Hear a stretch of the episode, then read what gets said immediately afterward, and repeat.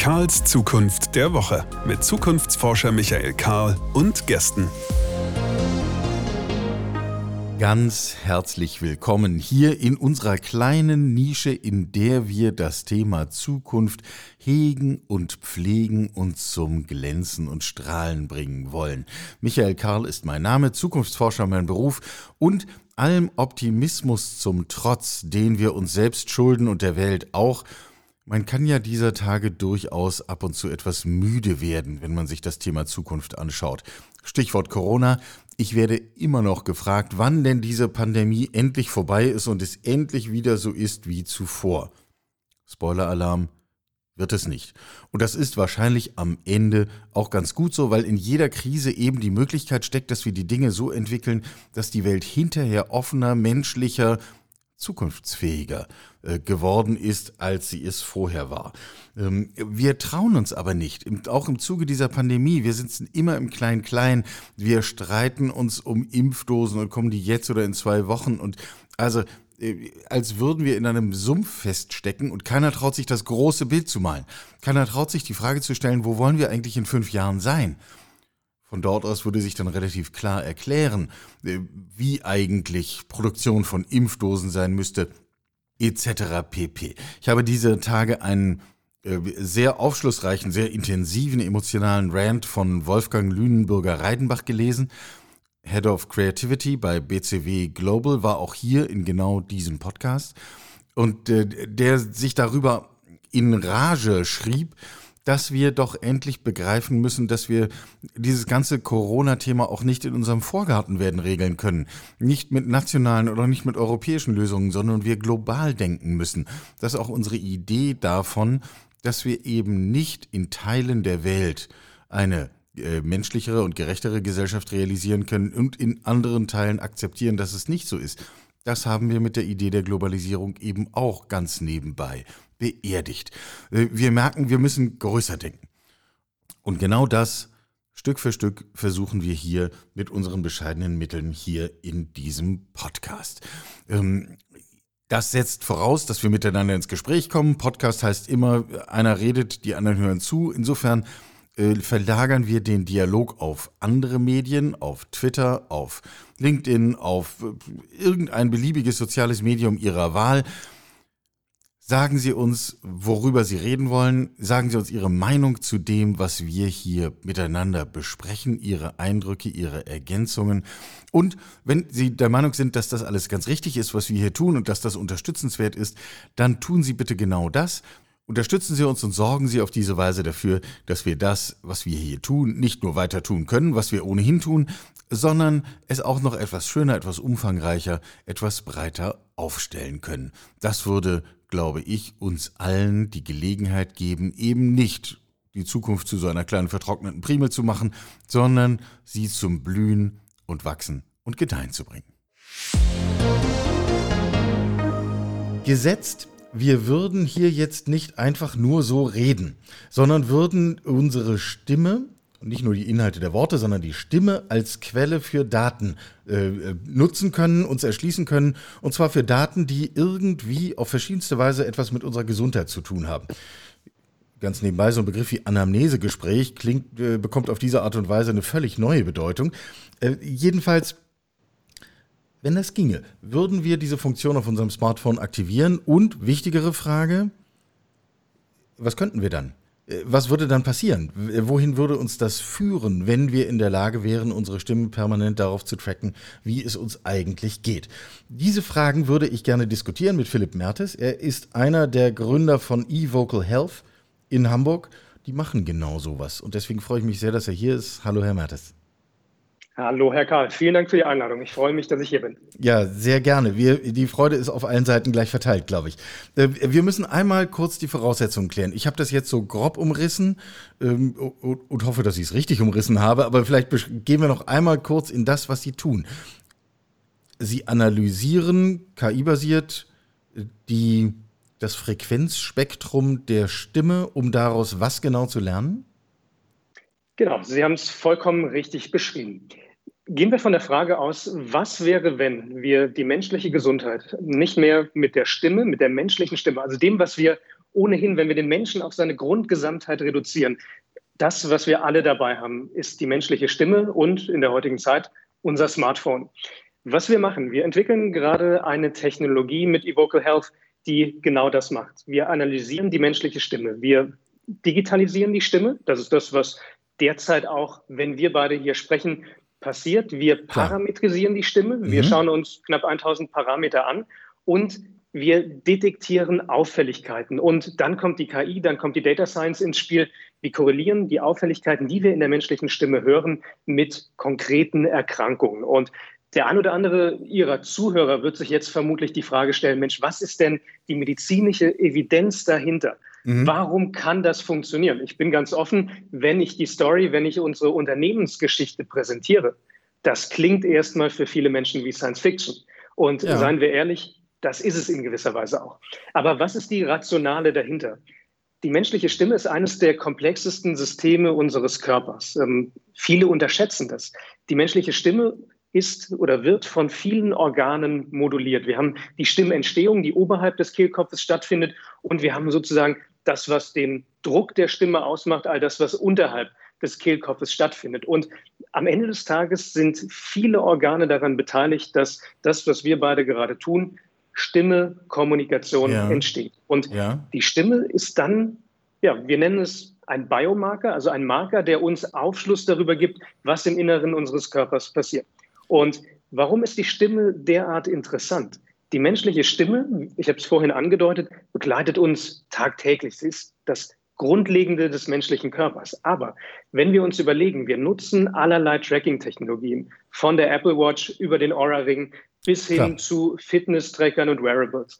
Nur die Stimme, das ist das, was letztendlich non-invasiv ist. Also der Biomarker, der tagtäglich läuft. Und das ist das, was uns an der Stimme fasziniert. Die Entwicklung ist weltweit äh, im Gange, aber sie ist noch in einer sehr, sehr frühen Phase. Aber die Stimme ist rund um die Uhr da und sie begleitet uns. Und wenn wir 24 Stunden Stimmprofile uns anhören, haben wir natürlich eine ganz viel größere Grundgesamtheit an Daten, als ähm, wenn wir einzelne Sequenzen.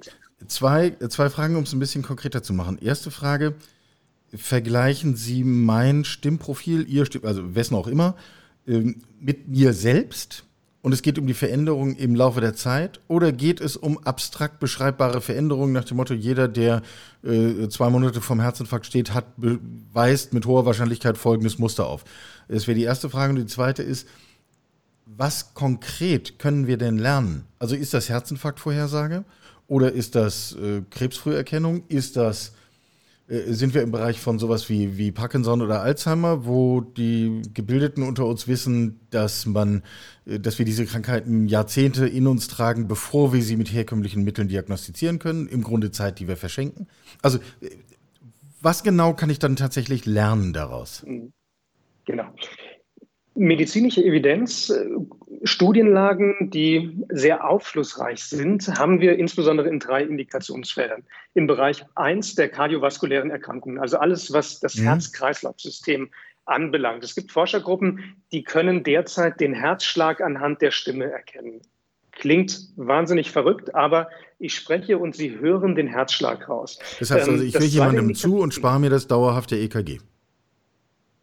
Ja, also so weit sind wir noch nicht, aber den Herzschlag, okay, den haben wir schon mal. Ja, okay, gut. Die Frequenz, ja. genau. Also wir sind sozusagen im Anfangsstadium. Ähm, Indikationsfeld Nummer zwei, das sehr, sehr spannend ist, sind die respiratorischen Erkrankungen. Also alles, was sich im Bereich der oberen und der unteren Atemwege abspielt. Und Punkt drei, da sind wir bei den großen Volkskrankheiten, insbesondere bei denen, die häufig lange Zeit unentdeckt bleiben. Das sind mentale und vor allen Dingen neurodegenerative Erkrankungen. Also diese drei Felder, also Alzheimer respiratorische Erkrankungen, Exakt, genau. Alzheimer, Parkinson, Depression, Beginn des Burnout, was am Ende des Tages eigentlich auch eine Frühphase der Depression ist. Natürlich. Also kardiovaskulär, respir äh, respiratorische und mentale Erkrankungen. Sie fragten vorhin nach dem Horizont. Ähm, der simpelste Vergleich, den man anstellen kann mit der menschlichen Stimme, ist der Vergleich zur eigenen Baseline. Also Sie starten morgens Ihren Stimmbiomarker-Test und machen das über drei, vier, fünf Tage und sehen dann natürlich die Progression. Wir sehen ganz klar, klar. in welche Richtung es sich entwickelt.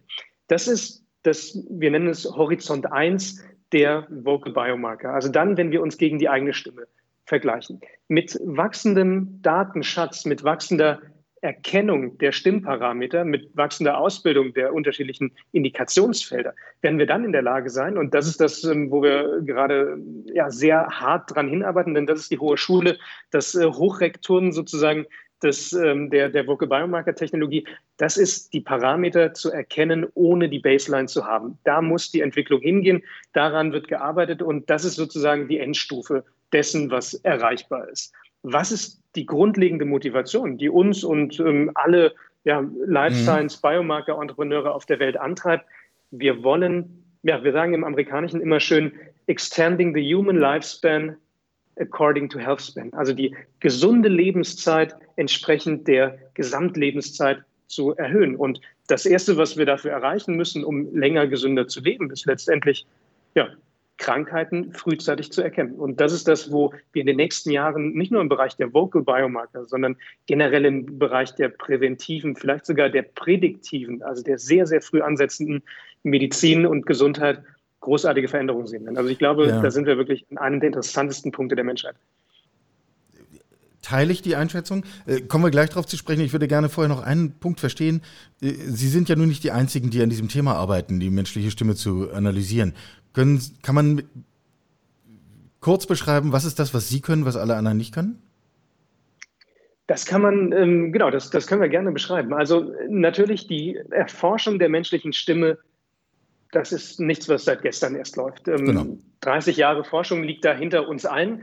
Und ähm, was machen wir, was andere nicht können? Wir sind, wir verstehen uns als Tech-Konzern. Ähm, ich persönlich habe eine, ja, einen langen Hintergrund im Silicon Valley. Mein Kollege Dirk Simon ist der, der Life Science Entrepreneur in unserem Team und wir verbinden sozusagen beide Welten. Also die Welt des Tech-Konzerns, Tech-Konzern in der Gesundheit, klingt jetzt erstmal für Zuhörer, die das vielleicht so noch nie gehört haben, erstmal absurd. Aber wenn wir uns angucken, was die großen Google, Amazon, Facebook gerade wirklich in der Entwicklungspipeline haben, Gesundheit, mhm. sagte Tim Cook, ist das, was Apple was, was die, die, die größte Errungenschaft von Apple sein wird, die sie der Menschheit geben wollen. Ähm, und die Konvergenz von Technologie und Life Sciences, das ist das, was wir uns auf die Fahne schreiben, was wir sehr, sehr gut verstehen. Wir machen daher, um es konkret zu machen, zwei Dinge.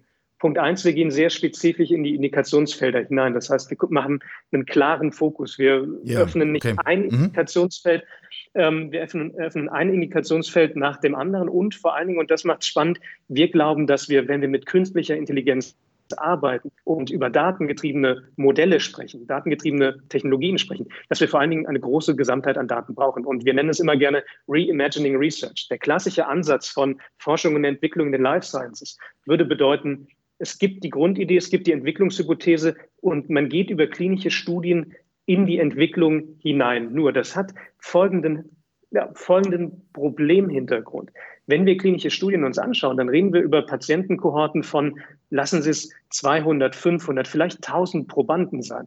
Und wir wissen, wenn wir uns die Stimmforschung anschauen, wir brauchen viel größere Datenmengen. Das heißt, wir wollen die Erschließung der menschlichen Stimme, wir nennen es The Human Voice Project, ähm, öffnen für jedermann, ähm, sozusagen die Erforschung der Stimme zugänglich machen. Wir arbeiten sehr viel mit Datenspenden in dem Zusammenhang und wir öffnen sozusagen den Forschungsprozess für ja, die Menschheit und ermöglichen damit die Entwicklung der neuen Grundlagentechnologie. Das heißt, äh, wenn ich das für mich ausprobieren will, dann gehe ich auf Ihre Webseite und probiere das einfach aus. Und äh, der Deal ist, dafür können Sie sozusagen, dafür wird der Datenpool halt größer und das Ergebnis insgesamt besser. Letztendlich, genau. Also darauf läuft es hinaus. Wir bauen das gerade auf. Wir sind da noch, was ähm, das Human Voice Project angeht, in einer sehr frühen Phase. Das werden wir zum Sommer des Jahres ausrollen, aber genau darauf wird es hinauslaufen. Äh, Open klar. Research Ansätze, ähm, klassischer ja. Ansatz, den aktuell auch Google mit seiner Tochter Verily beispielsweise in den USA fährt. Einfach nur naheliegend bei ja. Ja, datengetriebenen Wie, wie sonst will man ohne Zwang an größte Mengen von Daten kommen. Ähm, äh, zurück zum großen Bild und zum Ziel, auf das wir hinlaufen.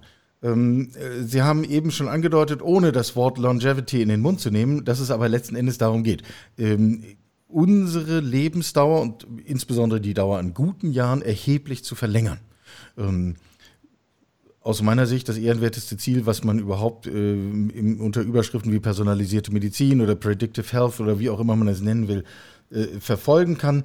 Immer wieder ja auch beim Ansatz getrieben, wir warten nicht, bis irgendwas kaputt ist, sondern wir gucken vorher hin, äh, damit wir viel früher eingreifen können, etc. pp. Soweit, so klar. Äh, wie viel länger denn?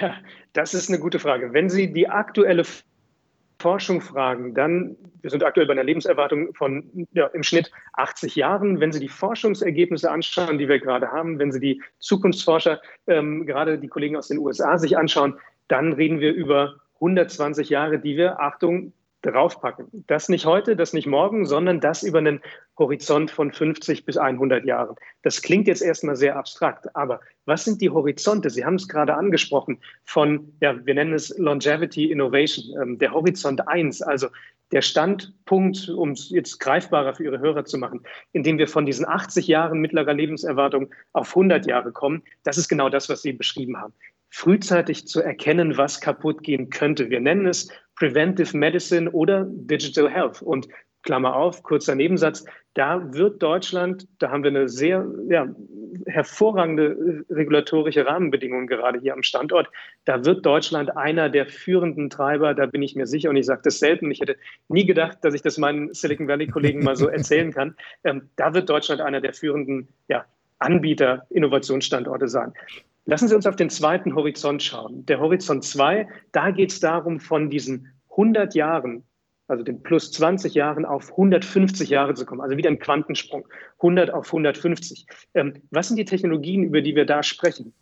Präzisionstherapien, Precision Medicine, also letztendlich auf genombasierten Analysen das Medikament zu entwickeln, was auf Ihren, auf meinen Körper spezifisch am besten passt. Wir müssen uns vorstellen, wir haben heute, wenn wir über Medikamentenentwicklung sprechen, wir haben eine One-Size-Fits-All-Lösung. Das heißt, Sie bekommen das gleiche Absolut. Medikament wie ich bei der gleichen Indikation und meine Freundin bekommt, auch wenn sie 20 Kilogramm leichter ist als ich, das gleiche Medikament wie wir beide. Und das sind alles Faktoren, die mit Präzision deutlich verändert werden können. Und Präzision hat noch einen weiteren Aspekt, nämlich die Präzision in der ärztlichen Entscheidungsfindung. Wie schaffen wir es? Und da gibt es heute schon zahlreiche, sehr, sehr realitätsnahe Anwendungsfälle, wenn wir in den Bereich der Hautkrebsforschung gucken, der Hautkrebserkennung, Screening-Modelle, die KI-basiert die ärztliche Entscheidung unterstützen. Also das sind letztendlich die Punkte, wo wir von 150, von 100 auf 150 ähm, Jahre kommen, so die Forschung, und ähm, das ja innerhalb des nächsten ähm, ja, der nächsten knapp zwei bis drei Jahrzehnte. Und dann kommen wir in sozusagen die Champions League der Longevity Innovation. Das ist der Punkt, wo wir über 200 Jahre Lebenszeit sprechen. Und da reden wir, ja, wir nennen es ganz gerne Augmenting the Human Body. Also darüber die Teile, die kaputt gegangen sind, Klammer auf, die wir nicht frühzeitig vor dem Kaputtgehen erkannt haben, wo wir die ersetzen. Also der menschliche Körper als, will ich sagen, Ersatzteillager, das würde eine falsche Konnotation erwecken, aber der menschliche Körper ist nachbaubar. Und da gibt es. Genau, also wir sind nicht das Ersatzteillager, das wäre ja die, die Ausbeutung, da sind wir im Horrorfilm und, und ähnlichem, äh, so nach dem Motto, wie viel kostet es, irgendwo in Indien eine Niere zu kaufen.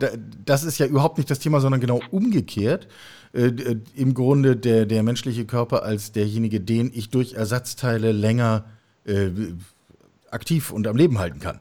Ähm, also im Grunde, da sind wir bei 3D-Druck von Organen und, und ähnlichen Geschichten. Ähm, äh, Habe ich die zeitlichen Horizonte richtig mitgeschnitten? Wir reden im, im Laufe der nächsten 10, 15 Jahre über eine Verlängerung um 20 Jahre in der Lebenserwartung. Wir reden mit einem Horizont 30 Jahre voraus, da sind wir Mitte des Jahrhunderts, um dann nochmal weitere 50 Jahre in etwa, also so Richtung 150 und die Schallmauer 200, das braucht so ungefähr bis zum Ende des, ähm, dieses Jahrhunderts. Größenordnung. Korrekt, exakt, genau. Das und sind jeweils, die groben Rahmenwerte. Und damit, damit wir sich jetzt die richtigen Menschen Hoffnung machen, jeweils gerechnet ab dem Zeitpunkt der Geburt oder gilt das auch für diejenigen, die dann schon unter uns weilen? Ja, das ist der große Haken an der ganzen Geschichte. Das gilt natürlich nur für die Jahre, die gerade unter uns weilen. Und, und jetzt kommen wir an den entscheidenden Punkt. Das bedingt natürlich, dass wir in dem Zeitpunkt, in dem die Technologie, in dem die Forschung, die Medizin soweit ist, möglichst gesund sind. Und da gibt es eine sehr interessante Harvard-Studie, die ich an dem Punkt immer wieder gerne zitiere. Denn der erste Gedanke ist dann natürlich zu sagen, Mensch, aber wenn ich XYZ an Erkrankungen habe, dann habe ich ja schlechte Karten, selbst wenn die Technologie fortschreitet. Ähm, interessante Harvard-Studie zu dem Thema. Gesunde Ernährung, gesunder Schlaf und vor allen Dingen viel Bewegung können das menschliche Leben bereits um zwölf Jahre verlängern. Ähm, also es geht auch sehr, sehr simpel. Wir müssen nicht an Gentherapien denken und wir brauchen wahrscheinlich auch deutlich weniger als, diese, ja, als dieses äh, Jahrhundert. Okay. Ähm, Gut, das war noch mal eine wichtige Korrektur, weil äh, also äh, der andere Plan wäre ja gewesen, alles klar, äh, heute Abend machen wir uns besonders guten Rotwein auf und wir wissen ja, dass sozusagen die Technologie dafür sorgt, dass das folgenfrei geschieht. Ganz so einfach können wir es jetzt nicht als Botschaft in die Welt rausjagen. Ähm, kurz mal darauf ge geschaut, was ändert das für uns? Ähm, selbst eine Verlängerung auf 150 Jahre ist für, für viele Menschen, sagen wir mal, gefühlt eine Verdopplung. Äh, wir sind gewohnt, menschliches Leben in Zyklen zu denken, wie in den ersten bis 20 gehe ich zur Schule, irgendwie dann fange ich was an zu arbeiten und das hört bitte schön kurz nach 60 auch wieder auf und dann wird es nett. Grob gesprochen. Und ich weiß wohl, dass viele Menschen das irgendwie äh, für sich anders definieren, aber das nimmt nicht mit in den Blick, dass dann noch 90 Jahre folgen. Ähm, was macht das mit unserem Leben? Und was macht das mit unserer Gesellschaft? Und das sind sehr interessante Fragen, wenn wir uns aktuell die Demografie anschauen.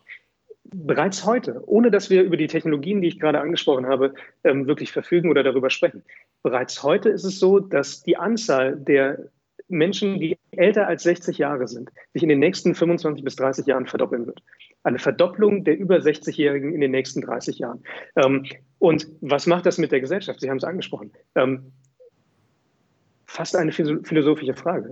Der Bezug zum Alter, der Bezug zur gerade auch Arbeit im Alter, der muss sich, der wird sich ändern. Und ähm, man kann natürlich sagen, wir, wir sprechen gerne über künstliche Intelligenz als Fortschrittstreiber, aber ist es vielleicht, und das ist jetzt eine, eine ganz persönliche Meinung, ist es nicht vielleicht auch die Erfahrung, die Lebenserfahrung, die wir dadurch als Gesamtgesellschaft gewinnen, dass die Menschen einfach älter werden, die uns großen Fortschritt bringen kann. Ähm, ich stelle die Frage in den Raum für. Das ist ähm, eine Frage, über die man sich äh, schön Gedanken machen kann. Aber die Antwort, ähm, die kann auch ich Ihnen leider nicht geben. Aber das sind genau die Gedanken. Das ist am Ende des Tages immer auch eine Frage der, ja, wie wollen wir als Gesellschaft damit umgehen? wie sind die Lebensmodelle? Und äh, ja. Ja, klar. Also ich meine, dass man dann ein Modell Rentenversicherung komplett neu auf die Füße stellen muss, dass man Modelle von Lebensversicherung komplett neu auf die Füße stellen muss, dass wir äh, es normal finden werden, also das kann ich mir in so einem Szenario nicht vorstellen, dass wir es normal finden werden, dass äh, der Azubi 65 ist weil äh, wir einfach immer wieder neu lernen müssen. Ich meine, auch das Wissen veraltet ja immer schneller. Das heißt, in immer kürzeren Zyklen müssen wir neue Dinge tun und werden ja dann auch mutmaßlich wollen. Wir reden ja immer über gute Jahre, müssen wir immer dazu sagen, ungewohnter Gedanke. Wir reden nicht über Siechtum irgendwo im, im furchtbaren Pflegeheim, sondern wir reden darüber, dass Menschen im Vollbesitz ihrer geistigen und körperlichen Kräfte sind. Richtig? Genau, vollkommen korrekt, ja. Ist das eigentlich eine... Ich stelle mir manchmal die Frage, wie wir auch die soziale Spannkraft darin in den Griff kriegen. Denn in einem ersten Schritt sind solche Innovationen doch möglicherweise gar nicht für jeden in gleicher Weise zur Verfügung stehend, sondern nur für diejenigen, die es sich leisten können. Das ist ein sehr guter Punkt, der einen aktuellen Bezug hat. Schauen wir uns die Corona-Pandemie an. Gesundheit, Absolut. wir lernen das gerade. Gesundheit und Geroprotection, also die, der Schutz der Vulnerablen der älteren Bevölkerung, hat auf einmal, Stand heute, eine ganz andere Bedeutung, als, wir, ja, als es noch vor einem Jahr der Fall war. Wir denken heute ganz anders über Gesundheit und über deren gesamt- und volkswirtschaftlichen Wert nach. Ähm, ich bin ganz bei Ihnen. Das wird sehr vieles von dem, was wir heute kennen, grundlegend verändern. Nun haben Sie vorhin gesagt, wir, äh, nach Ihrer Einschätzung sind wir hier in Deutschland Treiber von solchen Entwicklungen. Äh, Gibt es aus Ihrer Sicht äh, und aus, aus Sicht Ihres Unternehmens so etwas wie so einen ethischen Stempel, den wir damit so einer Entwicklung auch gleich mit aufdrücken könnten? Absolut. Wir haben in den letzten Jahren in der Internet- und in der Digitalwirtschaft vermutlich, und ähm, das werden mir einige bestätigen, ähm, sehr vieles verpasst. Wir haben vor allen Dingen verpasst, digitale Technologien frühzeitig zu nutzen. Und ein Blick in eine beliebige Schule und man weiß, was gemeint ist. Ja. Exakt, genau. Ein Blick in die Schulen, wir wissen, was gemeint ist. Und ich habe die große Hoffnung, dass das im Bereich der digitalen Gesundheit, also einer der grundlegenden Zukunftstechnologien der nächsten Jahrzehnte, dass das anders sein wird. Was stimmt mich da derart hoffnungsvoll? Punkt eins: die DSGVO, hohe Datenschutzstandards und humanistische Werte. Das sind Dinge, mit denen wir verglichen mit auch wenn ich in unser, in unser Wettbewerbsumfeld schaue, mit unseren Kollegen in Asien, mit unseren Kollegen in den USA und in Israel, ähm, das ist ein Selling Argument. Ähm, die DSGVO hat uns bei vielen Dingen in den letzten Jahren im Weg gestanden. Aber diese Standards, die wir als Gesellschaft für uns definiert haben, sind für uns Stand heute Minimalstandards. Das heißt, das, was Datenschutz nach höchster Qualität, nach europäischem Datenschutz beinhaltet, das setzt die Welt gar nicht mal so voraus. Und bei, im Internet war das noch okay, wenn wir über Shopping-Apps, wenn wir über digitale Plattformen sprechen. Aber wir reden jetzt über biometrische, über Gesundheitsdaten, die unser Leben verlängern. Also ganz klar Standortvorteil, humanistische Werte plus hohe Datenschutzstandards. Und ich habe eben angesprochen, der zweite Inflection Point an der Stelle ist für uns ganz klar die Regulatorik. Ähm, wir haben mit dem digitalen Versorgungsgesetz im April des vergangenen Jahres hier in Deutschland ein Geschenk für die digitale Gesundheit bekommen. Ähm, digitale Gesundheitsanwendungen, sogenannte DIGAs, D-I-G-A-S, ja. sind in der Regelversorgung erstattungsfähig seit Oktober. Äh, das klingt jetzt sehr Jahres. verwaltungsmäßig, das müssen wir einmal die Relevanz davon ja. in normalem Deutsch erläutern. Genau, erklären wir es im, im normalen Deutsch. Was heißt das? Sekundärprävention. Also als Patient gehe ich zum Arzt, ich erhalte eine Diagnose und es gibt Software, es gibt Technologien, die mich bei der Behandlung meiner Erkrankung unterstützen können.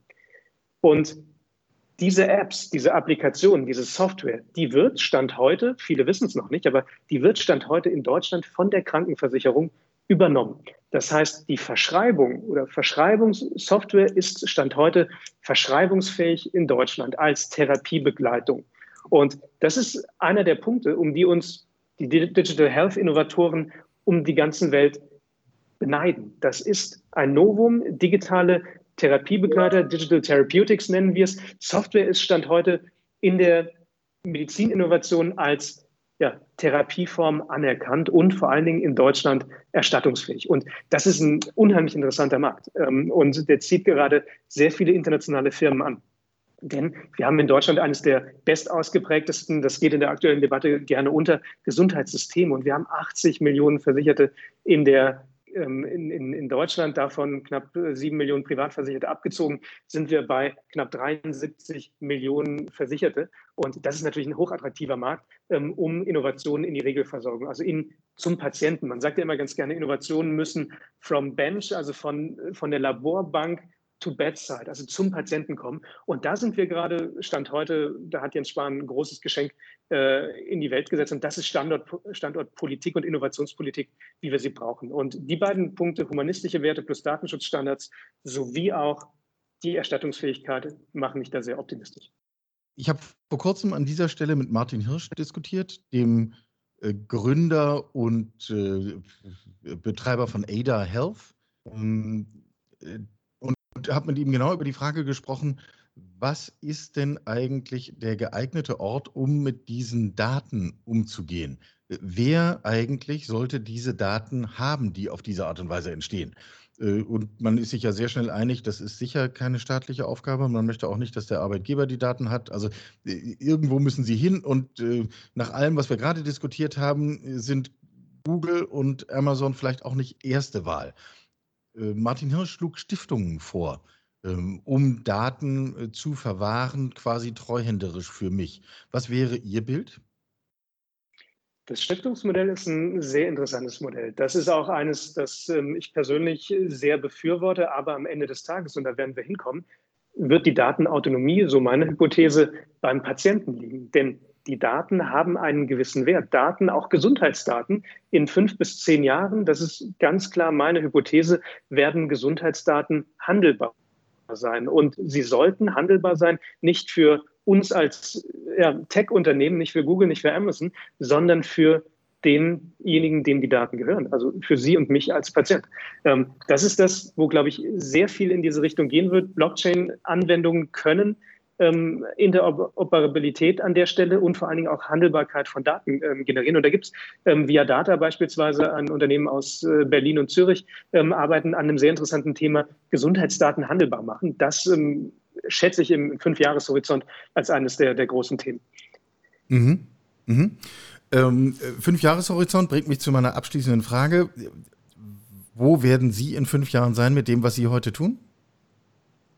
Nun ja, wir haben uns ähm, zum Ziel gesetzt, das menschliche Leben zu verlängern. Wir haben eben über Longevity gesprochen. Wir sehen uns ganz klar als einen der Treiber, die in Horizont 2 agieren, also mit künstlicher Intelligenz, mit präzis präziseren Therapien noch besser in den menschlichen Körper reingucken zu können und damit einen signifikanten Beitrag zu leisten, dass wir länger gesund leben können. Wir als Unternehmen haben im Fünfjahreshorizont ja, uns das Ziel gesetzt, interessante Indikationsfelder, insbesondere im Bereich der kardiovaskulären Erkrankungen, der respiratorischen Erkrankungen und der neurodegenerativen Erkrankungen prädiktiv zu erkennen. Das heißt, in der frühen Phase mit voller Datenautonomie beim Patienten und das immer vor dem Hintergrund, das menschliche Leben länger gesund zu halten.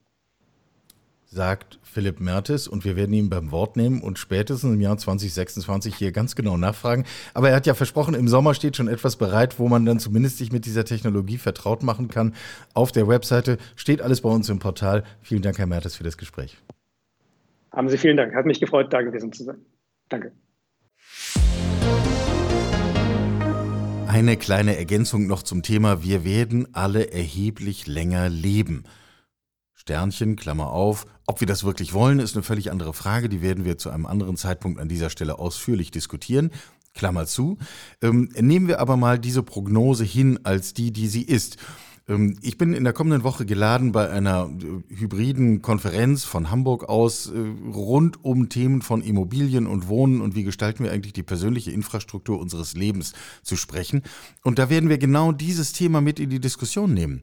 Denn das führt uns ja direkt dazu, dass wir all das, wie wir wohnen, wie wir leben, wie wir bauen, wie wir unsere Städte, unsere Dörfer gestalten, dass wir das anders tun müssen. Die Idee, dass man mit Mitte 30 in ein Häuschen zieht und dass das dann in 50 Jahren immer noch den Bedürfnissen entspricht, ist ja ohnehin eine nicht mal in der Theorie überzeugende. Ähm, aber wenn es eben nicht 50 Jahre sind, sondern 60, 70, 80, 90, 100 Jahre, dann ist endgültig klar, dass wir uns irgendwie in die Lage versetzen müssen, das, von dem wir bislang denken, es ist eine Immobilie, das Unbewegliche, tragen wir schon im Namen, in etwas Mobiles zu verwandeln, in etwas Flexibles, in etwas, was sich adaptiv an den Wandel von Bedürfnissen anpasst. Warum kann ich nicht ein Haus bauen, wo ich beim Einzug schon weiß, in zehn Jahren werde ich die obere Etage nicht mehr brauchen und dann werde ich sie abmontieren können und dann werde ich sie verkaufen können und diese Tatsache kann ich bereits am Anfang in meine Finanzierung mit einberechnen und kann deswegen ein größeres, schöneres, besser angepasstes, was auch immer Haus planen, als ich es sonst könnte eine kleine von vielen Ideen. Wir müssen auf diesem Weg weiterkommen und allein die Tatsache, dass wir alle länger leben, fordert uns dazu heraus. Ich bin da sehr gespannt, wie die Diskussion verläuft. Das ist für Menschen, die gewohnt sind, etwas zu bauen, was bleibt, natürlich ein herausfordernder Gedanke. Und äh, wohin der führt, ich halte Sie auf dem Laufenden. Und noch ein Stück aus dem Kapitel Was macht eigentlich ein Zukunftsforscher den ganzen Tag, um die Stunden zwischen Sonnenaufgang und Untergang irgendwie rumzubringen? Wir werden in dieser Woche noch einen ganz interessanten Workshop mitgestalten, wo es mit Ausbildern von Banken und Versicherungen darum geht, über die Zukunft von Ausbildung und Weiterbildung nachzudenken. Ähm, also auch so ein Feld, wo wir im Grunde ganz klassisch unterwegs sind. Menschen lernen am Anfang ihres Berufslebens und dann soll das irgendwie ein ganzes Berufsleben halten. Wir wissen alle, dass das natürlich nicht mehr funktionieren wird. Unsere Strukturen sind aber immer noch so. Wir tun immer noch so, als wäre diese Fiktion aufrechtzuerhalten. Wir haben in diesem Zusammenhang fünf Fragen an Ausbilder formuliert. Wir haben daraus auch eine kleine Infografik gebaut, die können Sie hier im Portal finden, runterladen, weiterreichen, Reaktionen dazu einholen. Erste dieser Fragen, was sagen Sie eigentlich dem ersten Azubi, der älter ist als Sie? Aus meiner Sicht eine völlig logische Konsequenz dessen, dass Wissen immer kürzere Halbwertszeiten hat, dass wir immer wieder neu lernen werden. Es wird für uns eine völlig normale Vorstellung sein, uns beruflich mit 30, 40, 50, 60, vielleicht 70 neu zu erfinden und zum Beispiel mit einer Ausbildung neu im Berufsleben zu starten. Damit können wir aber bislang strukturell gar nicht umgehen. Zweite Frage. Wollen Sie ernsthaft, also Sie, der Ausbilder, die Ausbilderin, dass Ihre Azubis eines Tages ausgelernt haben? Aus meiner Sicht eine schreckliche Vorstellung. Ähm, äh, jemand hat ausgelernt, jemand lernt nicht mehr, entwickelt sich nicht mehr. Die ganze Welt dreht sich weiter, aber der Azubi hat ausgelernt. Hurra! Ähm, Soweit sind wir uns wahrscheinlich schnell einig. Dann müssen wir aber darüber nachdenken, was ist mit den Symbolen, die eigentlich genau das zelebrieren. Wahrscheinlich müssen wir aufhören, Azubis am Ende ihrer Lehrzeit ein Zeugnis zu geben, einen Gesellenbrief auszuhändigen. Denn äh, das ist ja nun genau das Symbol, der Ausdruck dessen, hier hat jemand ausgelernt. Wir brauchen da etwas anderes. Ähm, und ob da wirklich, also meine Vermutung könnte ein kleines Wespennest sein. Ähm, testen Sie das an dem Ausbilder in Ihrem Unternehmen. Dritte Frage. Können Sie in Ihrem Fachgebiet eigentlich alles wissen? Spoiler, können Sie nicht. Niemand kann das mehr. Die Anzahl der Gebiete, in denen niemals wieder ein Mensch alles Nötige wissen wird, wächst quasi täglich. Das Weltwissen wächst exponentiell. Wir müssen damit umgehen, dass wir Dinge nicht wissen und gezielt vergessen müssen und nicht damit Wissen krampfhaft vermehren zu wollen, um irgendwie mithalten zu können. Vierte Frage. Was wissen Sie, Ausbilder, Ausbilderinnen, eigentlich mehr, als Ihre Azubis heute schon wissen? Spannende Frage aus meiner Sicht. Ähm, was nämlich die Frage darauf lenkt, was sind eigentlich die Dinge, von denen wir wollen, dass Menschen am Anfang ihres Berufslebens sie lernen. Und äh, das beschränkt sich doch bitte sowieso nicht auf ein paar Fachbegriffe und vorgezeichnete Prozesse, sondern das bezieht sich doch auf die Fähigkeiten, sich zu organisieren, Wissen aufzunehmen, wieder abzulegen, etc. pp. Und sind wir da wirklich sicher, dass wir immer mehr wissen als diejenigen, die neu einsteigen? Und wo genau? Da wird es spannend. Und Stichwort spannend, fünfte Frage. Was genau lernen Ihre Azubis eigentlich über Unternehmenskultur und wie wir sie gestalten? Und wir wissen alle, am Ende entscheidet die Unternehmenskultur darüber, ob ein Unternehmen in der Lage ist, sich immer wieder neu zu erfinden, sich immer wieder zu transformieren, nicht nur mühsam den Anforderungen von Markt und Technologie und, und überhaupt Entwicklung irgendwie standzuhalten und mitzukommen, sondern womöglich sogar zu gestalten. Da geht es nicht nur um anständige Prozesse und um Effizienz und um den klaren Kopf der Führungskräfte braucht man alles. Aber eigentlich steckt es in unserer DNA, in unserer Kultur. Äh, es gab mal dieses amerikanische Buch, das äh, so schön sagte, That's not how we do it here. Das ist die Gummiwand, gegen die wir immer wieder laufen. Was lernen Ihre Azubis, wie wir diese Gummiwand abbauen und beiseite stellen und nie wieder auspacken? Fünf Fragen an Ausbilderinnen und Ausbilder. Wie gesagt, nehmen Sie sich das gerne, Testen Sie das in Ihrem Umfeld, lassen Sie uns wissen, wie die Reaktionen sind ähm, und dann setzen wir das auch als Diskussion hier in diesem Podcast mit fort. Und kaum haben wir uns ein wenig in Rage geredet, ist die Zeit auch schon nicht nur wieder um, sondern natürlich längst wieder überzogen. Ursprünglich hatten wir mal die etwas äh, wie soll man sagen, arglose Idee. Wir machen nie länger als eine halbe Stunde. Ich glaube, wir haben uns noch nie auf eine halbe Stunde beschränkt. Aber es gibt halt so viel zu bereden. Heute haben wir uns mit der Frage von Stimmanalyse, Diagnose äh, schwerer Krankheiten an der Stimme, der Entstehung von Daten in Gesundheit und einer neuen Idee von Gesundheit und längerem Leben beschäftigt. Wir haben zumindest andiskutiert, dass das auch Konsequenzen in Fragen hat, wie wir unsere persönliche Infrastruktur gestalten also die Häuser, in denen wir leben und wie wir sie ausstatten und was wir damit eigentlich meinen. Und haben uns zum Dritten, auch das hat natürlich eine innere Verbindung zum Thema länger Leben mit Fragen von Lernen, Einstieg in Beruf, Aktualisierung im Beruf und den Fragen von, wie geht das eigentlich mit Ausbildung und Weiterbildung beschäftigt. Ein volles Paket. Nächste Woche gibt es das nächste volle Paket. Bleiben Sie gesund, äh, reden Sie über Zukunft lassen Sie uns wissen, was Sie denken über Twitter, über LinkedIn, Weg Ihrer Wahl. Und ich freue mich auf nächste Woche.